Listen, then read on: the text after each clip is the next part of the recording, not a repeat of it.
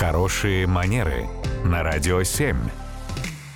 Татьяна, доброе утро. Доброе утро. Доброе утро, Татьяна. Э, Слушательница Марина интересуется, как правильно составлять виш-лист. Да, ну, на всякий случай, наверное, надо напомнить, да, что виш-лист — это такой перечень подарков, которые, там, условный именинник хотел бы потенциально получить, значит, от своих гостей. Такие хотелочки, список хотелок. Да, вот этот список хотелок нужно действительно выстраивать, ну, более или менее логично. Ну, прежде всего, надо понимать, что если мы хотим снабдить наших гостей вот этим вот перечнем, это нужно сделать заблаговременно. Может быть, даже объединиться, если подарок Абсолютно. крупный. Это тоже очень важно, потому что указывать потенциальные подарки разной стоимости тоже допустимо.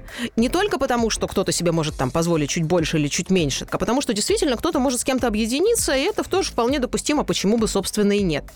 Очень полезно помнить о том, что есть определенный контекст. То есть, если я для коллег делаю такой перечень, ну, наверное, не нужно туда включать в качестве подарка сертификат, ну, допустим, на какие-то э, специфические процедуры в спа-салоне, да, потому что это поставит людей в неловкое положение, и зачем, в общем, да, так поступать. Что еще? Полезно сформулировать хорошо и четко. Да? Одно дело написать «я хочу красивую пижаму» и понимать, что есть вероятность, что понятия красоты у меня и у дарителя могут расходиться. А другое дело иногда прямо напрямую ссылку дать. Иногда кажется это циничным немножко, но с другой стороны, опять же, вопрос в том, что мы хотим. Мы хотим сюрприза, и мы на это готовы, или мы хотим четко получить то, на что мы, собственно, рассчитывали изначально.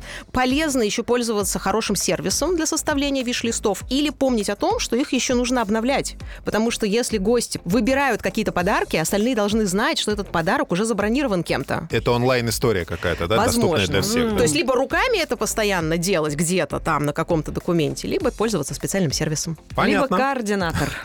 Спасибо, Татьяна. Спасибо. Радио 7.